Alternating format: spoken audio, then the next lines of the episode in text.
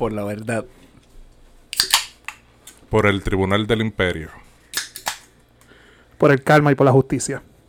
Salud. Salud.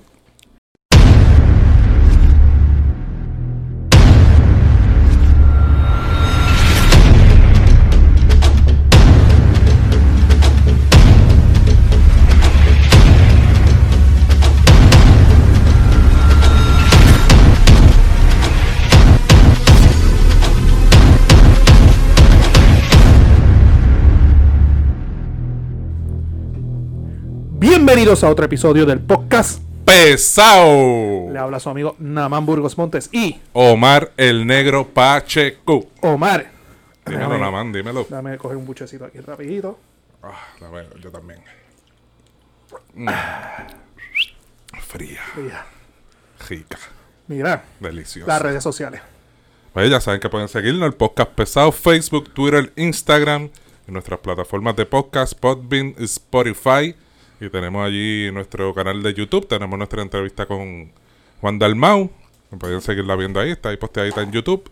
Muchas gracias por los likes, los shares, los comentarios, el apoyo, las críticas constructivas y destructivas. Así que seguimos para adelante con este proyectito de estos dos panas pesados, el podcast pesado. Y ya saben, todos los miércoles, el Noti1 en la noche, con el profesor Francisco Pavón Febus. Nosotros estamos a las 8 y media de la noche, que es nuestro segmento todos los miércoles, pero Francisco está de lunes a viernes, de 7 de la noche a 10 de la noche, así que sintonicen al pana Francisco. Y nada, ya saben, aquí estamos de nuevo con otro episodio más. Oye, Omar, Cuéntame. a todas esas personas que. Yo siento que la audiencia de este episodio va a subir. ¿Qué qué? Yo estuve mirando así nuestra, nuestra programación. Ya nosotros pasamos los 30 episodios, by the way. Y tenemos sobre. Bueno, sí, contando los de Sí. Noti1. Ah, que tú no sabes cuáles son los top 3 episodios más escuchados. Chacho, sé que uno tiene que ser de Guanica, fácil. Uno es de Guanica. El segundo. No, no, no en orden. No en orden. El de Juan Dalmán, obvio. Ajá. El de Guanica. Y el de Al de la Pava. Esos son Ah, los top. ese está duro. Ese el está duro. de la pava estuvo bueno. Pero a mí me huele que este, este va a romper bajera. ¿Tú crees? Sí, no, no, y tranquilo. a lo- Está, está la expectativa. está la expectativa. Oye, y un saludito a todas esas emisoras locales que cuando uno era aspirante, si uno quería estar en la emisora tenía que pagar. Cuando pasó lo que pasó de lo que vamos a hablar, no, todo el mundo, mira, nada más en confianza, venga a la emisora, te, los micrófonos, mi casa es su casa, los micrófonos son sus micrófonos. Te estaban buscando, te Ah, estaban buscando. ahora, ahora, ahora, ¿verdad? Yo, no, no, tranquilo, ya, ya yo tengo mi propio medio. Váyanse a freír papa. Pues, parte de. Nada, tenemos invitado especial ¿Qué va a hacer? en la tarde de hoy. empezar un carajo, un pendejo de la vida. Este es del patio. Omar, preséntalo por ahí para abajo. Nada, nada, mano, aquí jodiendo con él, este, de verdad que es un placer tenerlo aquí con nosotros, yaucano de pura cepa, eh, político popular de corazón, ahora mismo se encuentra trabajando allá en el Senado de Puerto Rico con su puestito de manda más, Embuste. Ni en casa. ni en la casa. Eso es para, cabrón, pues, eso es para elevarte. La gente diga, diablo, están bien jancados la gente que tienen ahí, pero pues. Pero nada, con nosotros Juan Luis Camacho Semi Day. Ponle, ponle los que son, ponle los que son. Oye, ustedes han progresado. Esto está. Eh, esto la producción de Di- billetes. Dile no a los moluscos wannabe. Nada, gracias muchachos por, por invitarnos. Eh, hace par de semanas que lo compartimos. De vez en cuando voy a, a Notiburo para estar con ustedes allí. Eh, y hoy, pues, hacía tiempo que no bajaba a Yauco y, y tenía que estar aquí con ustedes. Y ahora que mencionas eso, gracias a ti estamos allí en Noti Uno en la noche, porque antes de Francisco sí. tú ¿Quién- tenías ese quién abrió programa. la puerta? Exacto, este, luego eh, tú y Francisco tuvieron el binomio del, del terror de ahí en las noches, ¿verdad? Pero él estaba contigo un tiempito, sales tú y se queda él. Eso así así. fue la cosa, ¿verdad? Sí. Pues ese interín que tú estuviste y, y ustedes dos juntos y ahora Francisco solo, pues ahí fue que eh, entramos nosotros al podcast pesado, gracias a ti, gracias por esa oportunidad, de verdad, mano, que ha sido una cosa que jamás Naman y yo imaginamos. Esto, este podcast, como, como siempre decimos, esto fue como dos panas para joder aquí y decirle que no salieron los By- by the cojones. way, cada rato me encuentro con gente. Te escucho en Noti 1. Te escucho en Noti 1 y yo. Oye, ese, escu- pro- ese programa se oye con mucha, mucha. O sea, tiene mucha audiencia. Tiene- pues, Y- Puedes decir malas palabras. Eso es lo que iba a decir. Se- o que se Y- escucha y- con cojones, y- ¿sabes? Y cuando, cuando, cuando escuchan, eh, cuando escuchan Noti 1 que migran para el podcast pesado, Eh, rápido me llama y me dice, "Ah, no, no, por nada, pero ustedes son bien malcriados en ese podcast, pues se joda. Lo que pasa es que al aire no podemos. Al aire no podemos. Yo solo espero que el jefe no escuche el, podcast pesado, pero pues está bien. pues, compórtate, Pero mira, eh, eh, hablando de eso de- del, del programa, hace, hace varias semanas me ocurrió una, una anécdota que llamo a este amigo, que quizás ustedes lo conocen, Vikingo, que te manda a ti. Ajá. eh, lo llamo por teléfono para hablarle algo y él parece que me tenía en speaker donde estaba. Y cuando terminó la llamada, una persona fue y le dijo, ese es Camacho el de Noti1. El tipo que él no conocía, conoció mi voz. ¿Sabes? Que la- hay audiencia por allí, tú sabes. Así que yo pensaba que yo pasaba desapercibido allí, que... No, y, y gente que tú jamás te imaginas, por lo menos en el aspecto mío, gente que jamás te lo imaginas, escuchando el podcast pesado, dice, no, mira, te escuché en Noti1. A veces cuando terminamos la grabación, la transmisión, me escriben, mira, te escuché, Sí, sí. te escuché, te escuché.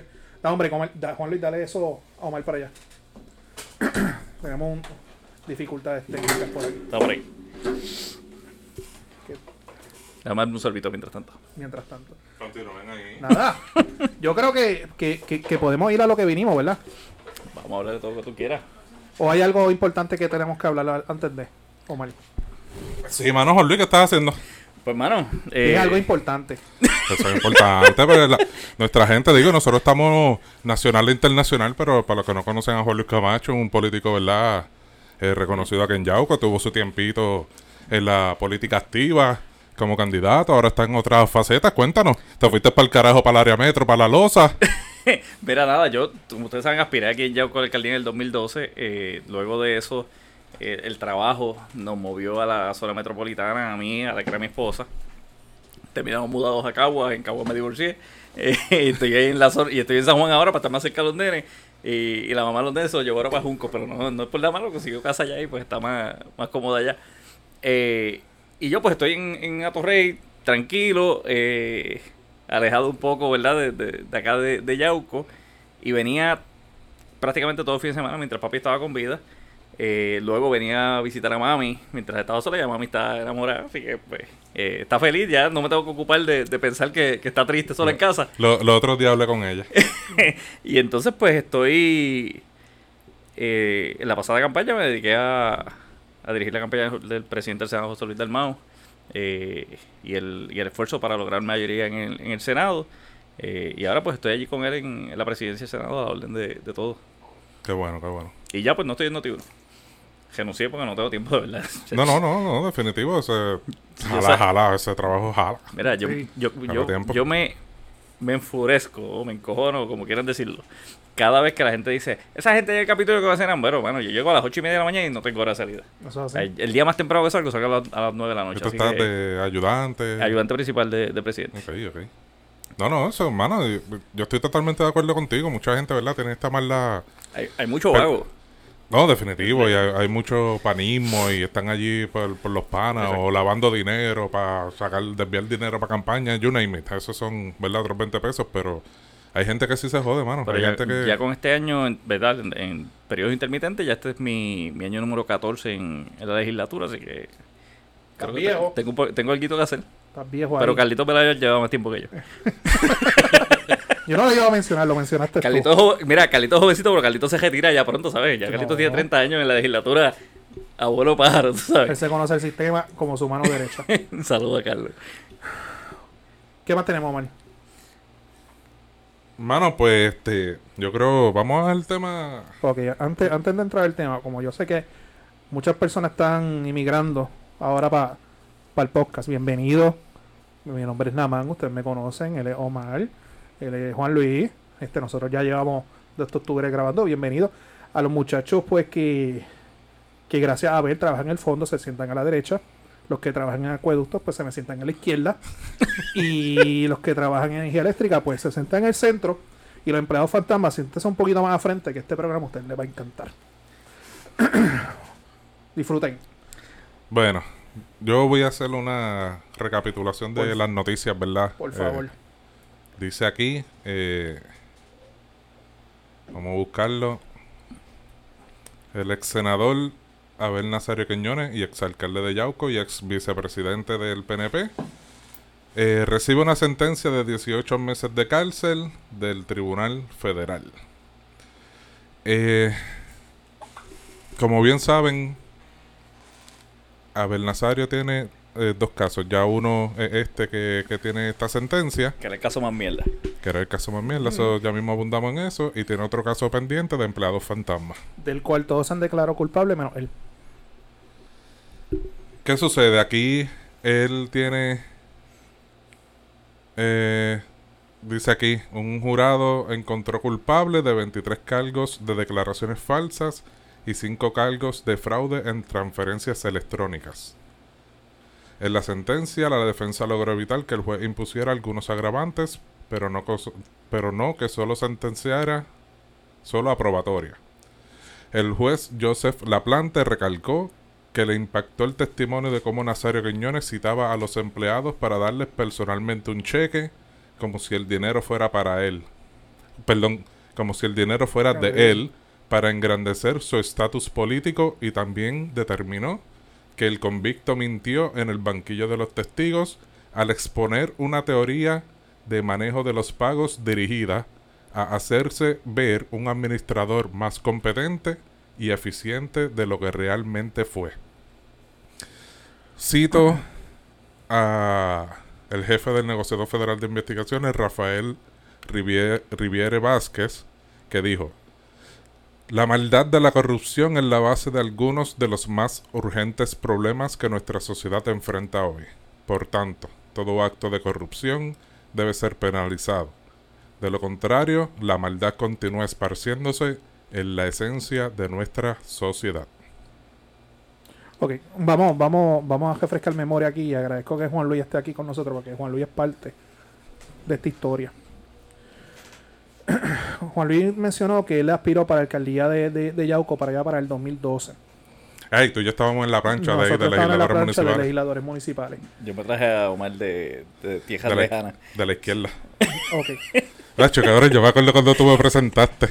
En, Cuando, mira, espérate, eh, este tengo que decirlo, siempre lo digo en todos lados.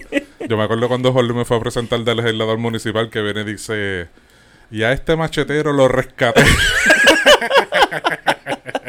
pues en la campaña del 2012, uno de los puntos fuertes que tenía Juan Luis, y ustedes pueden buscar en Google la historia de Yauco, eran las famosas horas voluntarias que imponía el alcalde Nazario, di que para la situación de la crisis fiscal que estaba atravesando Yauco. Ajá. Algo que dice aquí para que la gente vea por dónde es que vamos. El caso tuvo su origen en una auditoría de la oficina del Contralor, tras la cual el entonces alcalde firmó un acuerdo con el gobierno federal bajo el que acordó pagar 588.961,43 centavos a 177 empleados por salarios que no devengaron mientras trabaja- trabajaban para el ayuntamiento. Una auditoría posterior descubrió que, aunque los empleados estaban recibiendo sus pagos, el municipio les había retenido salarios de manera unilateral, sin conocimiento o consentimiento del gobierno federal.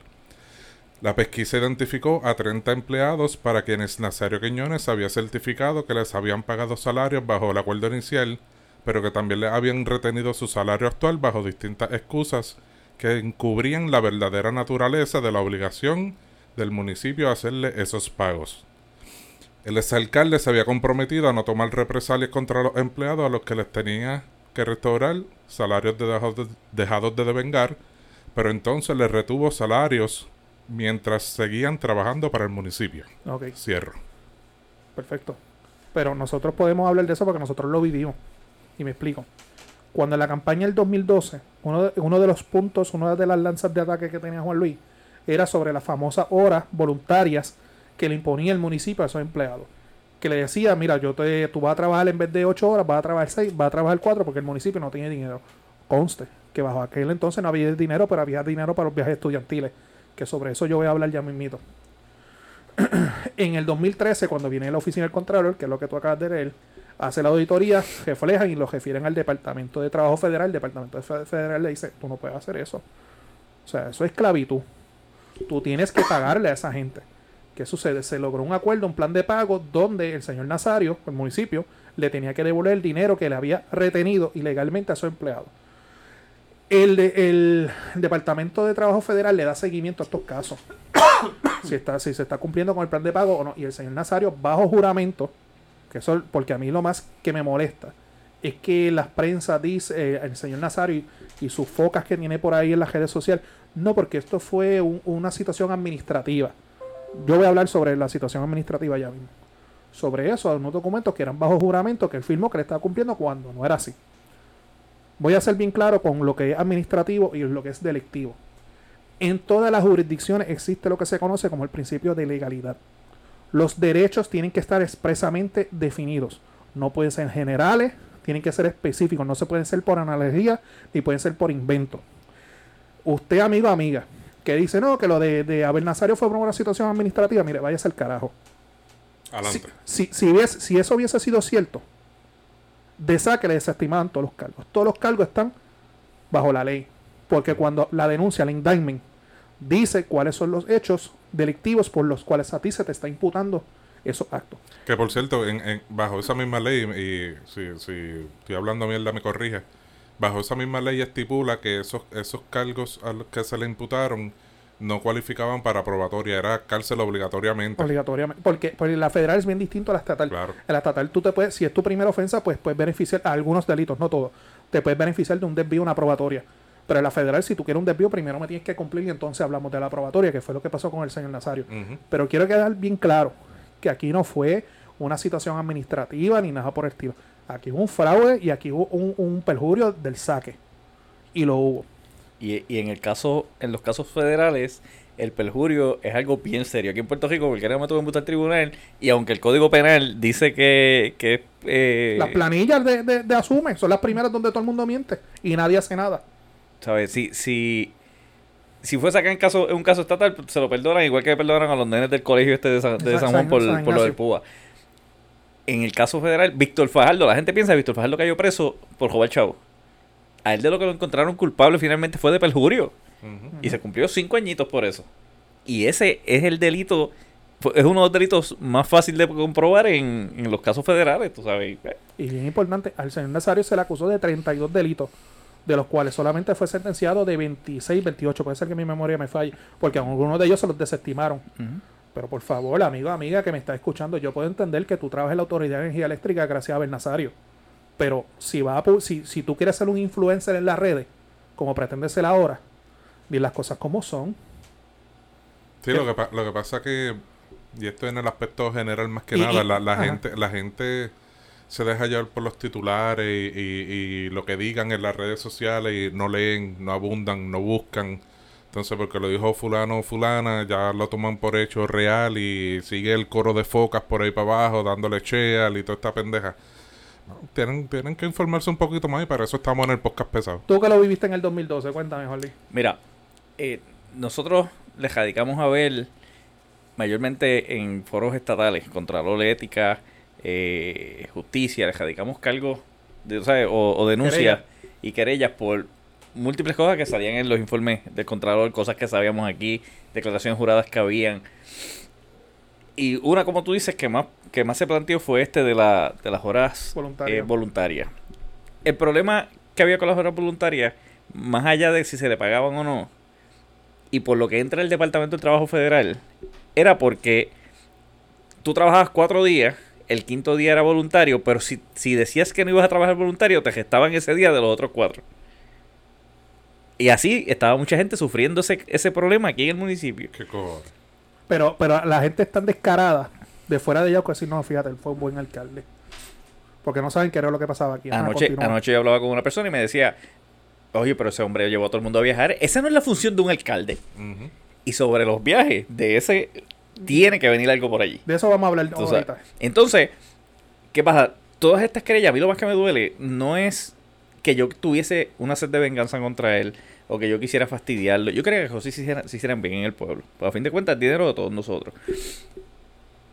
Y ni ética.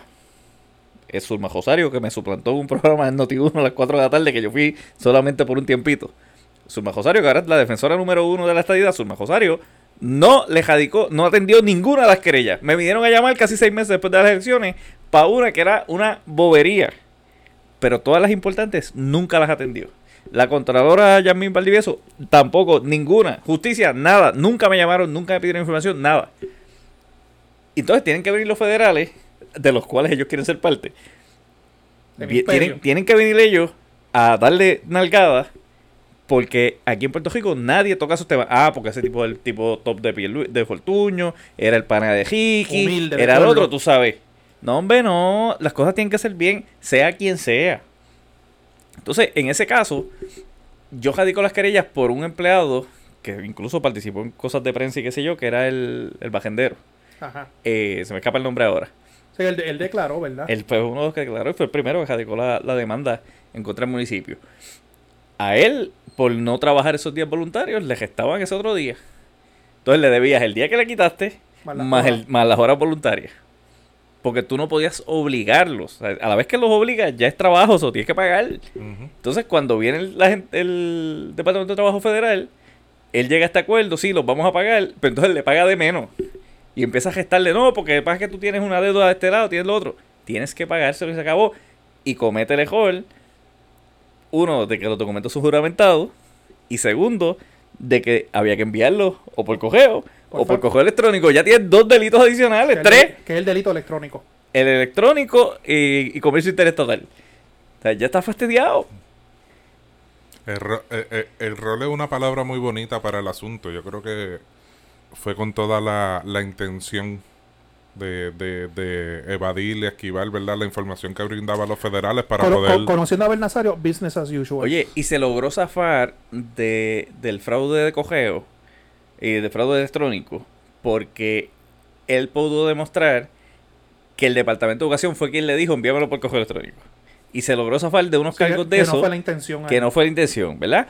Pero ¿cómo lo iba a hacer? Pues iba a tener que montar un avión y llevar los papeles a Washington o a donde fuese, tú sabes. Yo creo que, que el... Y, y quiero dejar algo claro. Primero, yo estoy aquí hoy no porque haya pasado esto, yo tenía esto programado Sí, con ustedes hace varias semanas. Inclusive, inclusive me pelaron el miércoles en el programa, me enteré, no lo escuché, pero me pelaron Sí. de que yo no había venido. A, a los que, a, a- a los que están entrando ahora al podcast, escucha los episodios anteriores.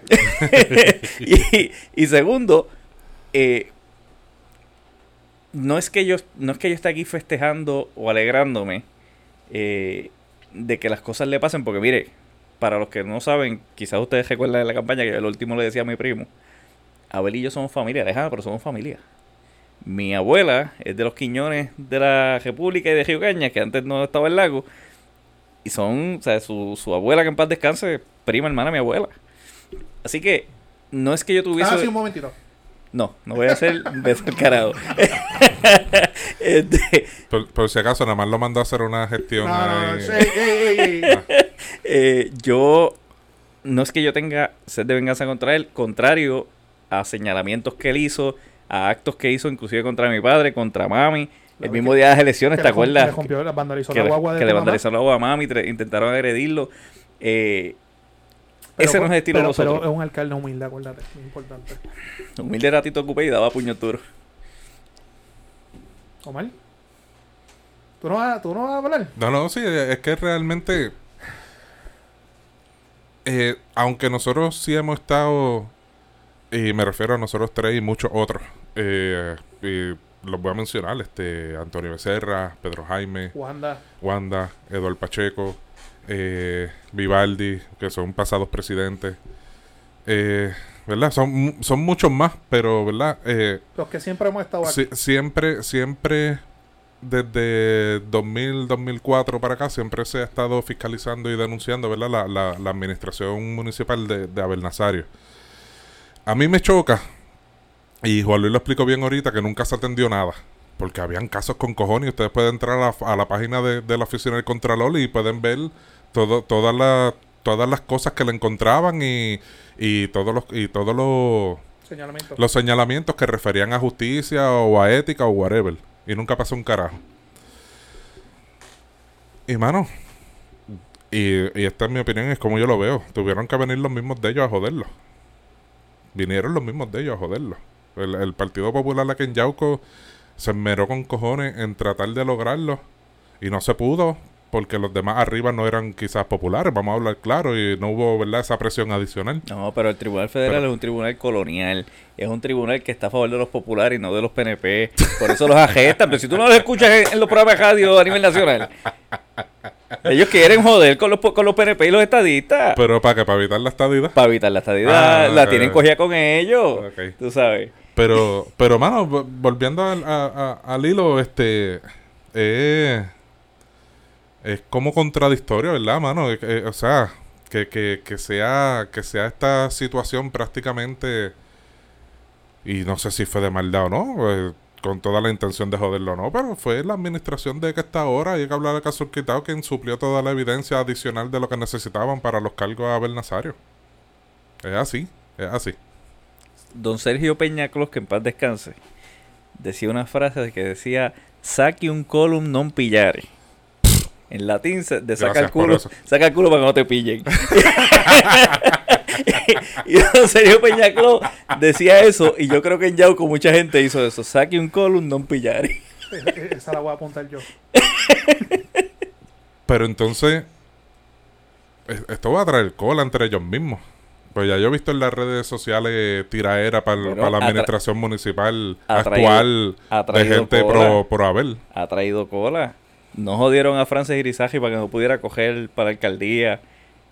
Porque había endosado el Nazar y que, o sea, esto va a traer cola entre ellos se van a matar solitos. Y importante, falta el segundo juicio. Ah, chache. Háblame de ese segundo juicio. Perdóname, y- antes que nada, ¿él entra a la prisión antes del juicio o El el fecha? el- Para estar claro, para, que la gente pues, refresque la memoria, el 19 de mayo. 19, iba a decir 29, pero es 19. Sí, pero él puede entrar antes, by the way, si él lo solicita. Ok. Eh, esto fue un término que él pidió para entregarse. Lo mismo se puede entregar en Puerto Rico como en cualquier. Para que la gente sepa, en, la- en la- el foro federal, el, el, el- el ya sentenciado, él puede escoger la cárcel que él quiera. Claro. Tú lo- yo no sabía eso, pero tú lo puedes escoger. Eh, y aparentemente cogió el, el- el de Miami, que él se va a entregar en Miami. Este, Miami. año y medio la sentencia, más dos años de probatoria, más existe una controversia donde una restitución de dinero que la defensa alega que son 6 mil dólares, fiscalía alega que son casi 30 mil dólares que él tiene que restituir a- al, al erario público. A mí algo que... Y el juez le preguntó porque el segundo juicio de él comienza en mayo también, a final de mayo. Ya en ese caso, ese es el famoso caso del empleado fantasma que ese caso es mucho más fuerte que este caso, o sea, la prueba es mucho más contundente, y en ese caso, ya los empleados fantasmas, que eran los que él tenía en nómina, que eran los que hacían campaña para él, para senador por acumulación, ya ellos se declaran culpables. Eso es así. O sea, que ellos van en su momento, van a ser testigos del pueblo. El juez en el día de la sentencia le preguntó que qué era lo que iban a hacer. Porque el panorama de entrar a ver ese juicio en su fondo de, de los empleados fantasmas, pues no es el más favorable. O sea, tú estás viniendo a- no hace ni un mes, te acaban de sentenciar a un año y medio, y en este caso todo el mundo se declaró culpable, eres, y menos tú. O sea, el caso es bien complicado, ahí, ahí sí que hay- ahí no hay probatoria alguna. Vamos a ver qué es lo que pasa ahí con ese caso. Este, mi descarga. Mete mano. A mí algo que me sorprende de, Abel Nazario es que él ahora dice que los federales le fabrican un caso a cualquiera. Él no dijo eso en el 2004. Él dijo que los federales, cuando cogían a una persona, lo cogían por lo que era y se hacía justicia. Él ahora dice que los federales le fabrican un caso a cualquiera. Y yo, obviamente, estas son mis expresiones, no tienen que ver con Juan Luis con Omar. Yo me alegro. Yo sin pena alguna. Me alegro. Y mis razones de más yo tengo a mí lo más que me causa coraje es que desde el 2012 nosotros denunciamos, señalamos todo esto y fuimos señalados por el señor Nazario como abogados de cartón, como patéticos, bají en el piso con nosotros. El comisionado de la Policía Municipal nos perseguía a nosotros. No sé si a ti lo hicieron contigo. Me invitó a pelear una vez allá O sea, en Popac, en Ponce, ¿no te acuerdas? Lo- Bueno. la- el hombre está muerto y no tiene cómo defenderse, pero, pero fue mucho más que una simple pelea. Tú sabes que él... Sí, ja- jaló, la, jaló la carterita. o sea, Y lo sabes. Sí, y yo estaba en lo tuyo y, y de testigo y los soplapotes detrás de él y estaban cabrones y yo lo digo donde sea, los soplapotes huele bichos, guardias municipales que estaban detrás del parado, le decían métele, métele, métele y él con la mano en, en la baqueta. Ujú. O sea- y de eso soy yo testigo. O sea, por eso es que a mí no me da pena nada de esto. Porque era una gente abusadora, charlatanes, embusteros, se, se, estaban enfermos de poder y hicieron todo el daño que en esa área yo no, yo no voy a entrar mucho porque es, es personal mío. Pero me alegro. Yo sé que la gente dice que nadie puede este del árbol caído hacer este. En el 2004 él no hizo eso conmigo. La, la gente, la gente, perdona que te interrumpa, que está en tu descarga, pero es, esa frase en, en, en, estos casos no aplica porque hacer leña del árbol caído es cuando por causa ajena a tu voluntad te sucedió algo y, y, caíste y ahí están haciendo leña del árbol caído. Ahí sí aplica el refrán, pero esto que le está sucediendo a él es buscado. Esto, esto no es un árbol caído, esto es un árbol que se le metió cocotazos, que se le metió con hacha, se le metió con sieja eléctrica, se le metió con machete para que ese árbol cayera. Esto, esto es diferente, y, porque es buscado. Es buscado. Y nosotros, con los referidos del Contralor, se hacían las querellas, se hacía todo, Juan Luis lo hacía, Eduardo Pacheco lo hacía, Pedro Jaime lo hizo, lo hizo César Vivaldi, lo hizo todo el mundo.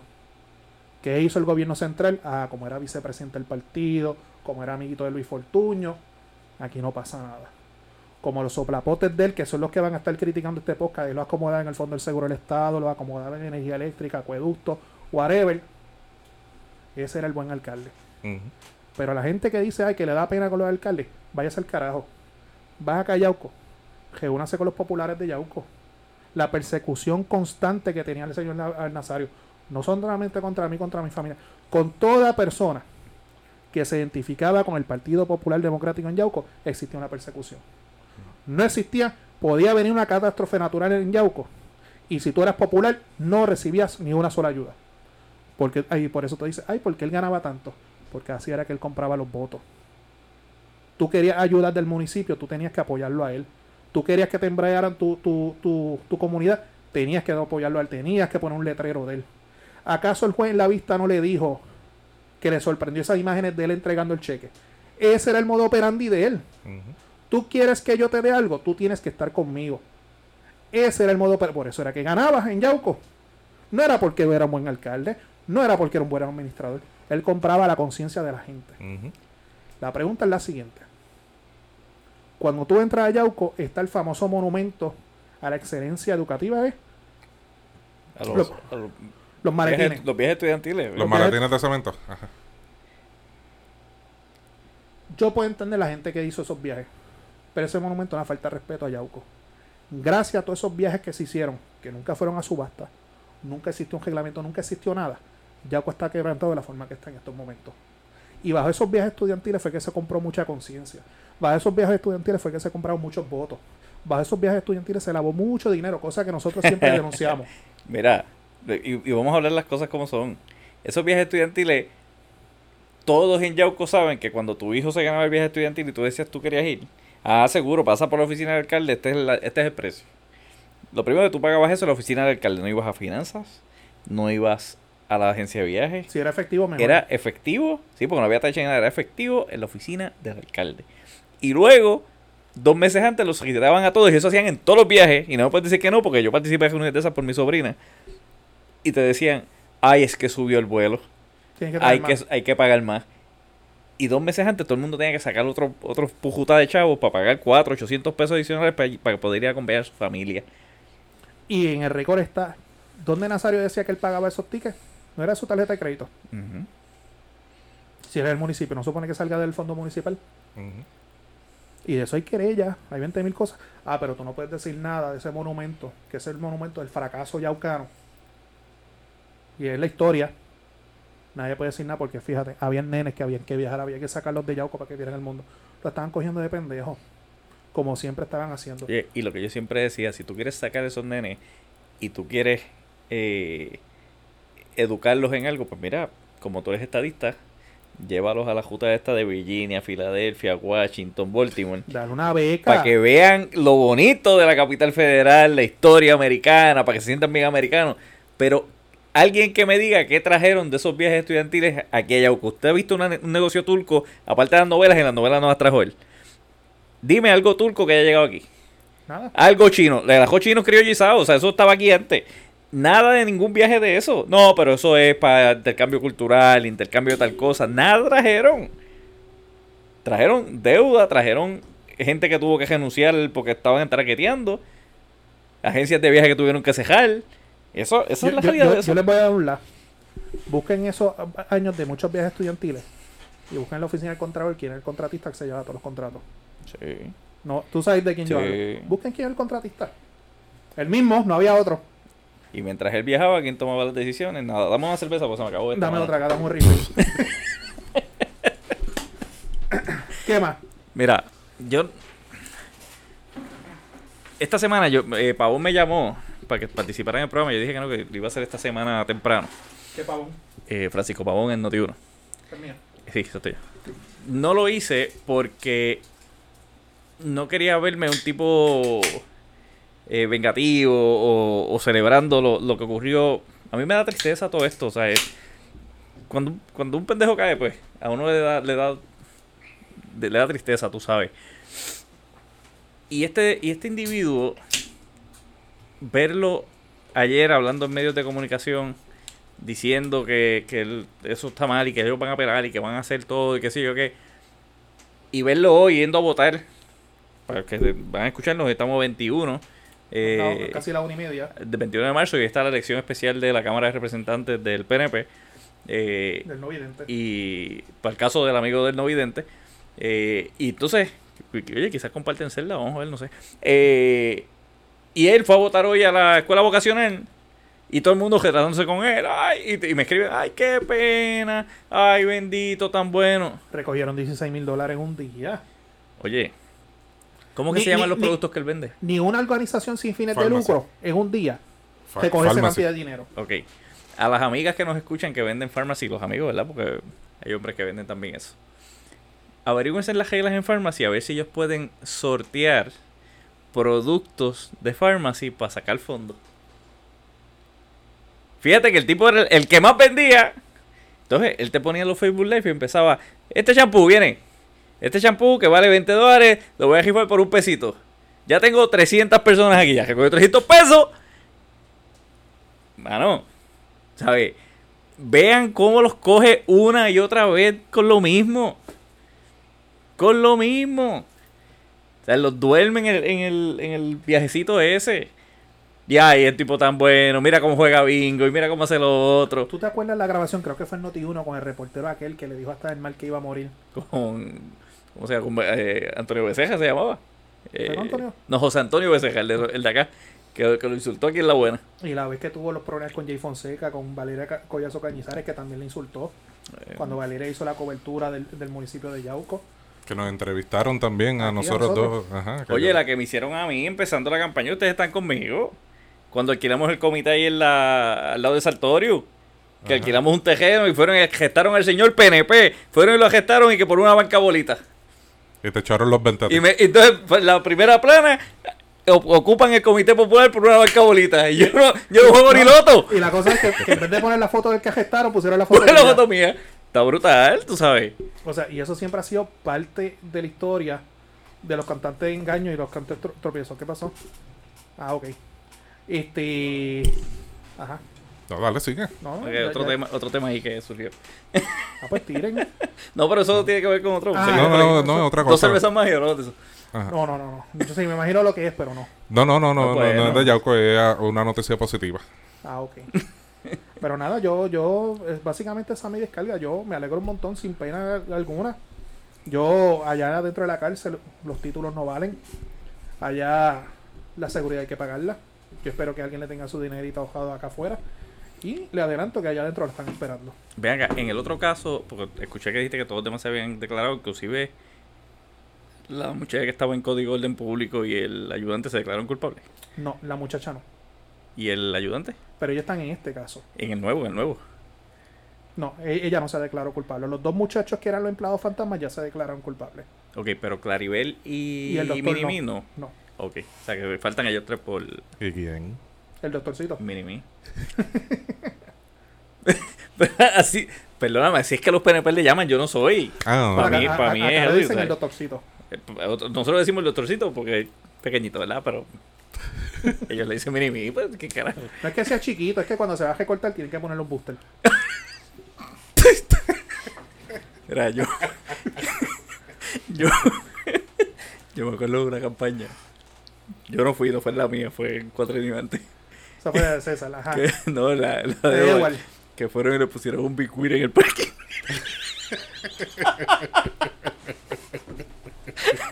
Cuando me mandaron la foto y yo no tiene madre. Yo no jamás me atrevo a hacer esas cosas.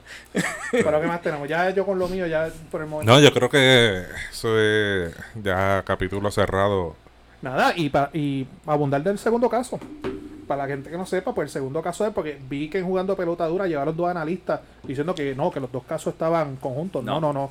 Eso no saben ni siquiera dónde están parados. Este, el segundo caso es por los famosos empleados fantasmas, donde él tenía gente en nómina que le pagaba el sueldo como empleados del municipio cuando esas personas ni siquiera tocaban el municipio.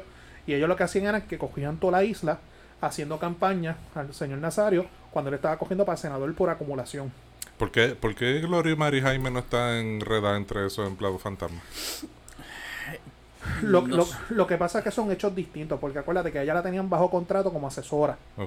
Estos dos los tenían como empleados de nómina, que se supone que, Que, que había, que había muchos más. Así estaba el que era candidato a alcalde de Añasco en el 2012. El que no recuerda a Gloria y Mari Jaime, ella es la exalcaldesa de Guayama. de de Guayama. Guayama. Eh, y así tenía.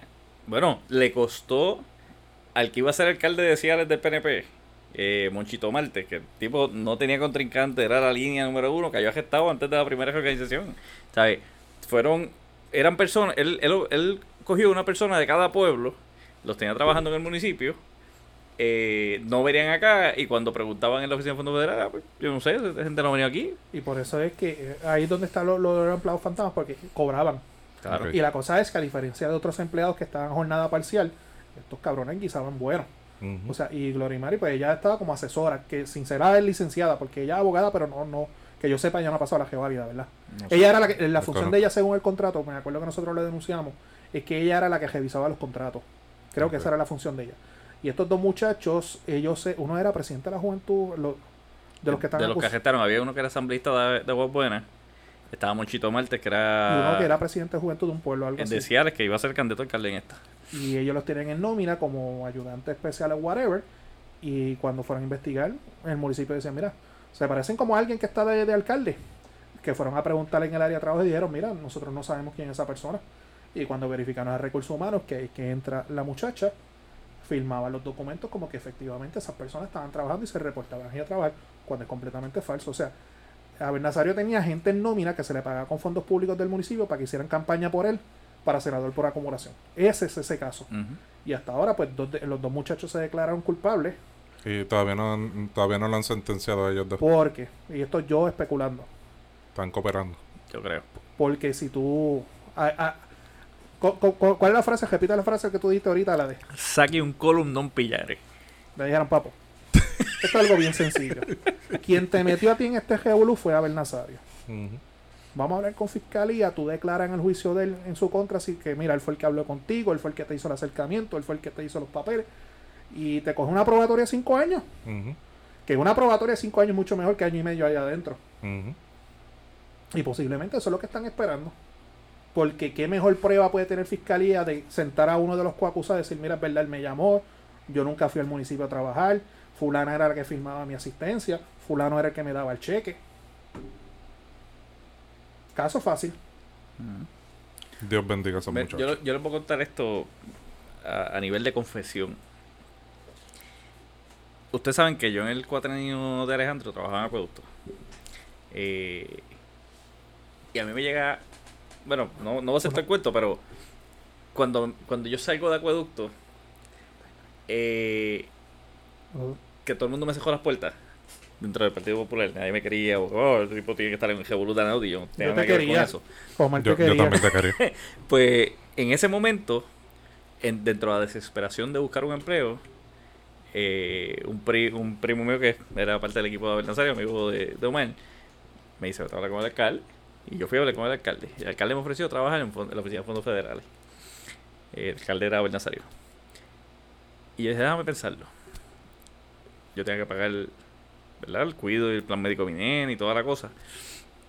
Y yo, a fin de cuentas, no acepté porque yo dije, me voy a trabajar allí para que no me paguen, como le pasaban a todos los empleados que debían un choco chavo.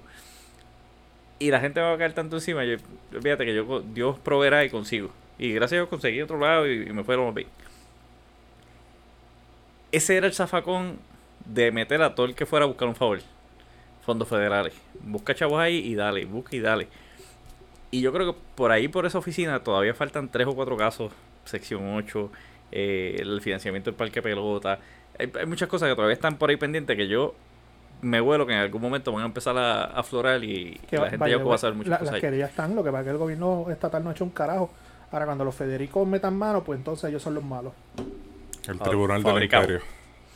Son casos fabricados. Porque los federales, recuérdense, los federales fabrican casos.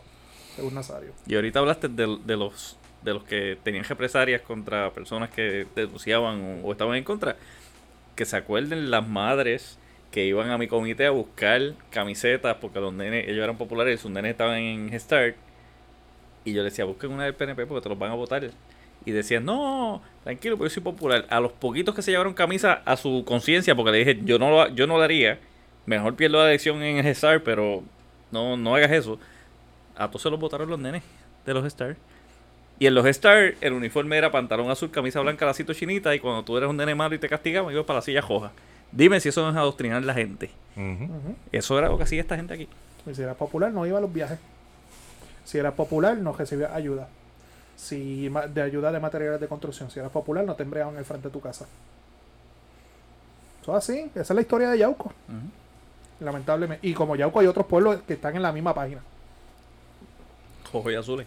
Ujú. Así que, pero nada, el tiempo se, el tiempo es el mejor Se aliado encarga. para la verdad, así que Pero por lo menos yo sé que en mayo yo me voy de vacaciones, no voy para la federal. Te- camino con la conciencia de la frente en alto y la conciencia tranquila. Sé, sé que hicimos el trabajo, lo hicimos bien. Siempre hablamos de frente con la verdad, con honor, velando los mejores intereses de nuestro pueblo y el tiempo con nosotros que hizo nos dio la verdad. Así Estamos es. tranquilos. Allá ellos que todas las noches se acuestan con miedo de que los Federicos le tumban la puerta. Así es. eso es así.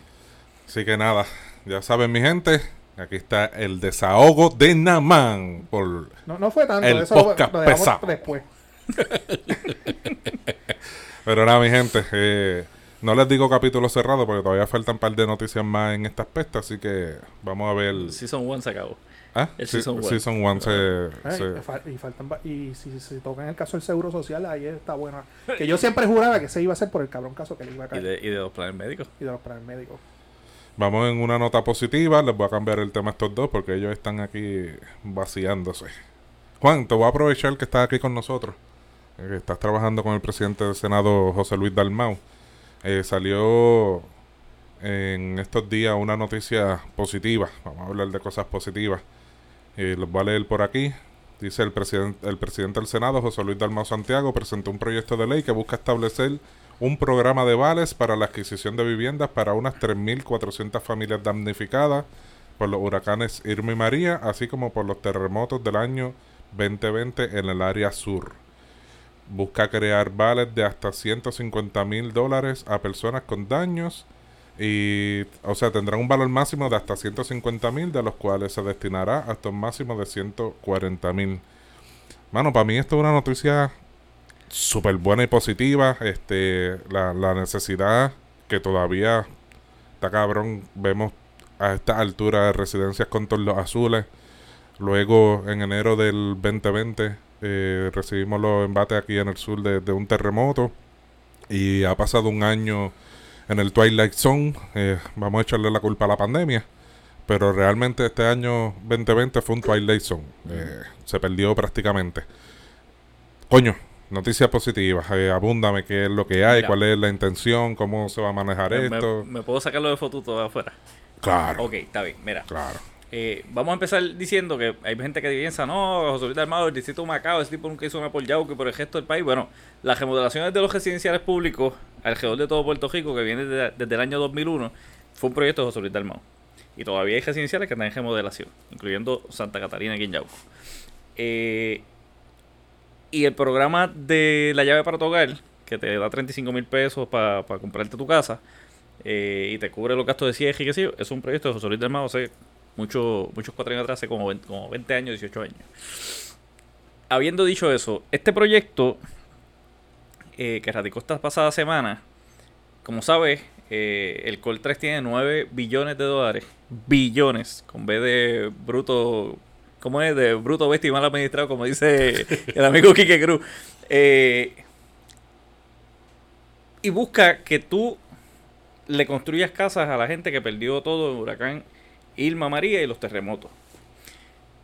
Para que tengan una idea, una casa que los daños suman 50 mil dólares para fines de FEMA no es eh, reconstruible, es una pérdida. Y tienes que hacerle una casa nueva. Y tú tienes 3.000 familias de Huracán María y, nueve, y creo que son 5 o 6.000 de los terremotos que eh, caen en esa cualificación. Wow. O lo perdieron todo, o la casa está allí, pero tiene daños estructurales que 50. no puede, sobre los 50.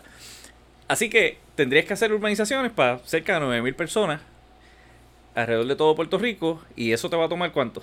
3, 4 años entre permisos, construcción, todo una, esto. una década. La burocracia. Y te vas a gastar los 9 billones de pesos en permisos, en nóminas, en 20 cosas. Pero nosotros tenemos una realidad, nosotros llevamos una recesión económica desde el año 2006. Y aquí en Puerto Rico la gente está perdiendo sus casas. Y hay un montón de casas vacías.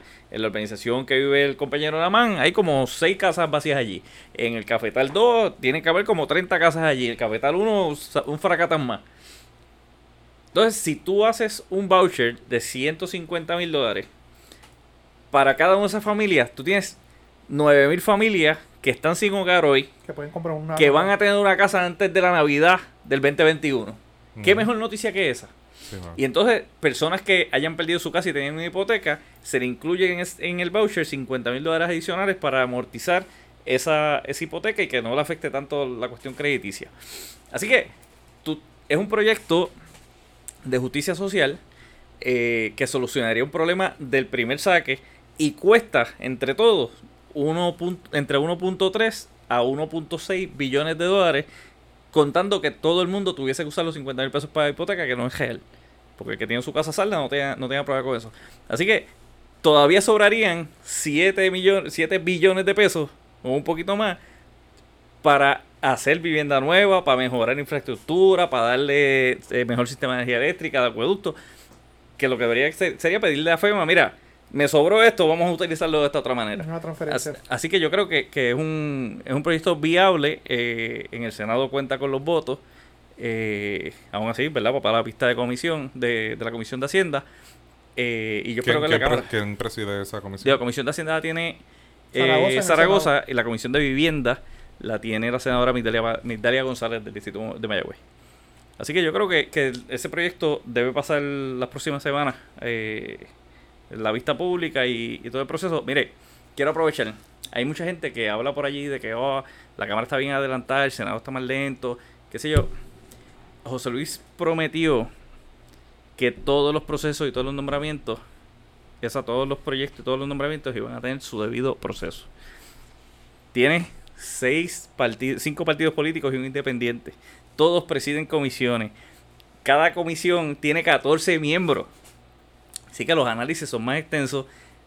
No puedes tener todos los legisladores en dos vistas públicas o tres a la vez porque pertenecen a esas comisiones. Y sí vas a ver un poco más lento la cuestión de legislación. Eh, pero se está trabajando para hacer legislación de calidad y no De cantidad. de cantidad. Gracias. Eh, que en este país tú sabes que está sobre legislado, así que No, y, y lo más que me ha gustado es que para los nombramientos le están pidiendo, tú me tienes que traer un plan de, de trabajo. Sin, Claro. eso, sin eso no vamos a trabajar. Oye, vivienda, obras O públicas. sea, no, no te creas Salud. que porque te nombraron te voy a confirmar. Yo quiero No, ver no, que- yo quiero ver qué es lo- el plan de trabajo. Mira, aquí hay gente que criticó que se aprobara el nombramiento del ARI en el Senado. Fue prácticamente unánime. Yo, yo puedo hablar de lo de Larry, ¿verdad? Lo de, lo de Numan. Hilari, Hilari, eh. Eh, Oh, oh, oh. no, no. Pero, Yo sé por qué él lo hizo. claro, claro. Yo sé porque cuando yo estaba en la escuela de Derecho, Larry aspiró para el distrito senatorial Y de el Ponce. comité está bien la católica. Y el comité estaba al lado de la escuela de Derecho. Yo empecé de noche a estudiar. Eso fue 2008. Ujú. 2008. Yo- Y eso era después de las 6 de la tarde. Era Hilary, Hilary. Y uno cogiendo exámenes.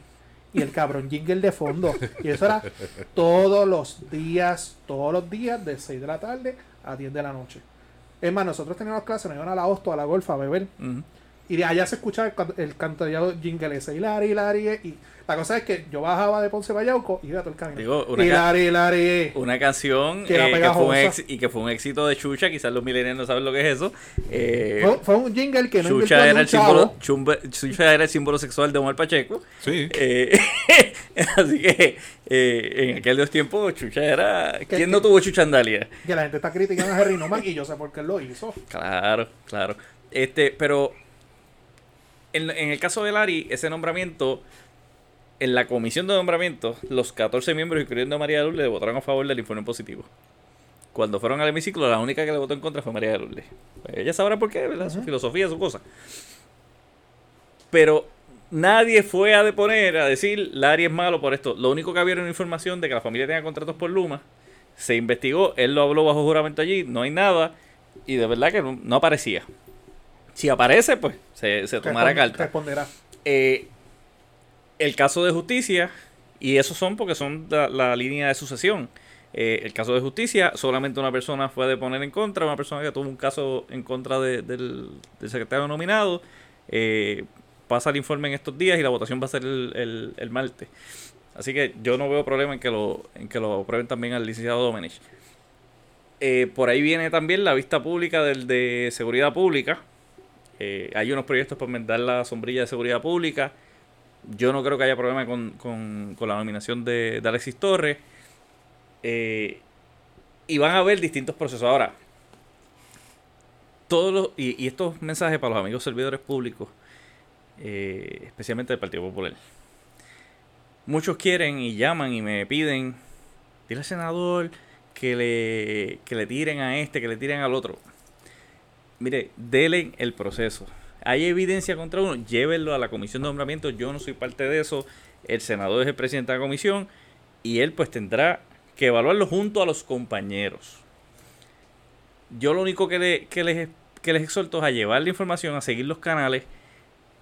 Y yo sé que el proceso se va a dar y los que hacen las cosas mal, pues no tendrán los votos, los que sí tendrán los votos. Ahora, todos los nominados tienen 10 votos asegurados, se supone. Porque el PNP va a votar por ellos. Claro. Así Se- que Se supone. se dicho. supone, por más presión y por más eh, gesto que hagamos, si ellos logran convencer a María de Lourdes, a Joan Rodríguez Bebe y a los dos del Movimiento Victoria Ciudadana, ya tienen aprobación. Eso no va a pasar. Eh, pero pudiera ser que se dé. Pudiera ser que algún popular eh, preste el voto. Eh, así que dejen que el proceso se deje. Yo creo que el mandato de las elecciones es a diálogo, es a, tener apertura. eh, y, esperemos, ¿verdad? Que, que el agua no. ¿Cómo es que la sangre no llegue al río? eh, y que pensemos que el electorado allá afuera está pidiendo que las cosas se hagan de manera distinta. Hacer las cosas de manera distinta es no repetir lo que se hizo en el cuatrenio de Aníbal. Que la legislatura obstaculizó todo y que o sea, tenemos que No, dialogar. es diferente. Y, y Namán y yo lo hemos hablado muchísimo en, en- en el podcast.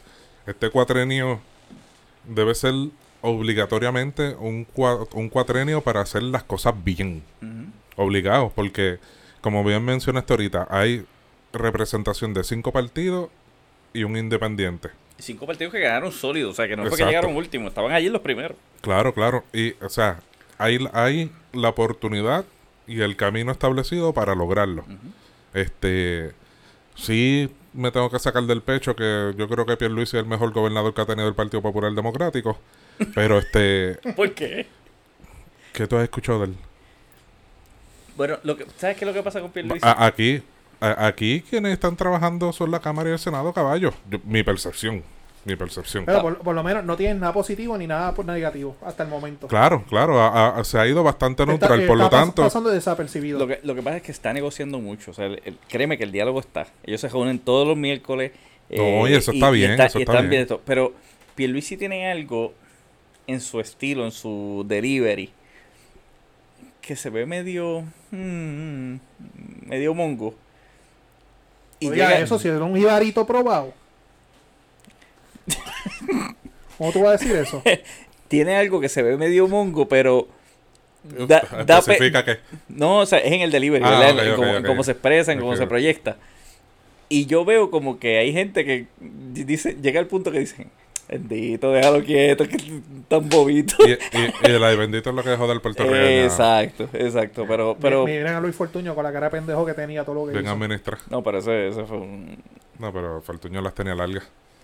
Eh, eh, digo, y yo, y yo espero que Pierluisi no venga y saque Oye, sus uñas, ¿verdad? Y yo creo, que la, yo creo que la estrategia que está llevando el Partido Popular en el Senado es buena en el sentido que, como dice Naman, tráeme planes de trabajo, demuéstrame lo que estás haciendo. Por ejemplo, obras públicas, vivienda, eh, you name it, trabajo, qué sé yo qué. Si los alcaldes me vienen con quejas, alcaldes jóvenes azules, y me dicen que tú no has arreglado los techos azules a, a esta gente o no me repartes los, los vouchers cuando se aprueben, Mano, pues tú no puedes estar confirmado. Y como la constitución no dice que tienes que confirmarlo 15 días a, a 15 días de, de entrar, tienes hasta el 30 de junio, yo los pueden nominar, los pueden aprobar a todos en el cierre de sesión. El 23 de, de junio. de junio. Eso es así. Bueno, Pues nada, mi gente.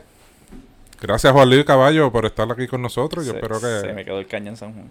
Está bien, pero, Oh, ¿verdad? Que será una dos... Pero- pero o sea, lo de político no se le ha ido. Sigue No, prometiendo se sin quedó. cumplir, qué Pero- pero, cabrón. pero siempre tenemos la confiable Yeti.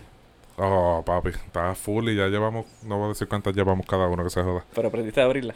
Aprendí a abrirla. U- u- u- una última para ver, pa- una última, una última. una última. Vamos a ver, no, está bien, no hay problema con eso. Pues nada, mi gente, saben que nos pueden seguir a través de las redes sociales del podcast pesado, a través de Facebook, Twitter, Instagram, próximamente el OnlyFans. También si nos quieren escuchar, saben que nos pueden escuchar a través de diferentes plataformas, especialmente de Spotify y este Podbean, donde constantemente estamos, gracias, donde constantemente, espérense, ahí está, donde constantemente estamos subiendo nuestro episodio. Nada, mi gente. saben- Mira, na, na, Naman, Naman nunca hace cierre, cabrón. Entonces, eso de las redes siempre me toca a mí. Pero como estoy repartiendo cerveza, ah, No, no, hoy eso- me- eso- se sacrifica haciendo el cierre, No, las no, redes. Es un trabajo indelegable, mira, mira. This, this one's for you, my friend. Ah. Oye, y, y a los que quieran me pueden seguir en las redes sociales, Twitter e Instagram. Eh. Juan, Juan L. Camacho, yo a veces me, me suelto y tiro tres latigazos, a veces estoy más suavecito, pero allí te cambiamos ideas y compartimos. Y mira, ¿sabes cuánta gente me escribe con, y- con problemas que, su- que ocurren en el país? Pues, háganlo allí, igual que hacían en el programa Noti1, yo, yo sigo siendo el mismo. Y también los miércoles nos siguen nosotros en Noti1 en la La- noche. Eso es así, no uno en la noche con Francisco Pavón Febus. A las 8 y 30 nuestro segmento allí en el Noti1 630 AM. Mi gente, muchas gracias. Ya Naman mencionó en las redes. Recuerden, seguir recuerden también seguir a Naman, Naman Burgos en todas las redes sociales y Omar el Negro PR en todas las redes sociales, excepto Facebook que lo cerré para el carajo. Nos fuimos. Nos vemos, mi gente. Bye.